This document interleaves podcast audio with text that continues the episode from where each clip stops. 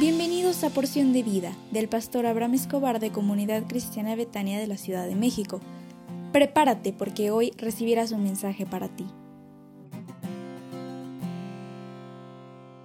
Hola, ¿cómo estás?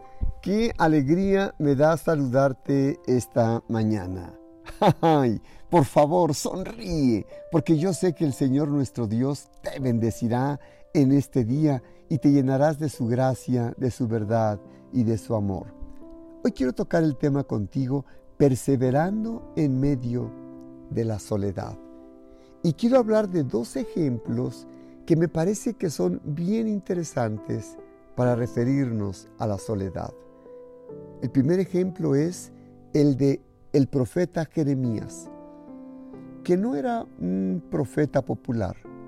Sus graves advertencias por parte de Dios a los hijos de Israel prácticamente no fueron atendidas. La gente se apartó de él. Pensaron que era un loco.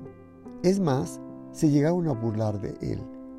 Jeremías luchó con un intenso dolor emocional. Se sentía abandonado por Dios, traicionado y solo. Estaba agobiado, atrapado y desesperado sin ninguna esperanza. Imagínate cómo se sentía Jeremías al describir sus sentimientos en el libro de Lamentaciones 3, del 6 al 8. Dice así, me dejó en oscuridad, como los ya muertos de mucho tiempo, me cercó por todos lados y no puedo salir. Ha hecho más pesadas mis cadenas, aun cuando clamé y di voces, cerró los oídos a mi oración. Jeremías estaba solo. Todos estaban contra él. Nadie le creía. Incluso se sentía abandonado por Dios. No puedo pensar en nada más desesperante que pedirle a, gritos la ayuda a Dios y creer que incluso Él te ha abandonado. No podría existir una mayor sensación de soledad que Jeremías. Pero te tengo otro segundo ejemplo. La imagen de soledad más conmovedora y desgarradora que yo puedo ver es la del Señor Jesús, estando en el jardín de Getsemaní y después en la cruz. El Señor Jesús les pidió a Pedro, a Jacobo y a Juan que velaran y oraran con él. Pero se quedaron dormidos mientras él agonizaba en oración por su inminente prueba.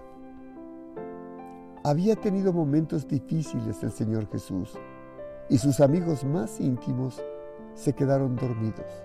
Había hecho tanto por ellos y ellos no podían hacer nada por Él. Incluso en la cruz, el Señor Jesús soportó la experiencia más intensa de soledad. Después de haber vivido una perfecta armonía con Dios, el Padre, por toda la eternidad, el grito en angustia desde la cruz cuando dijo, Dios mío, Dios mío, ¿por qué me has desamparado?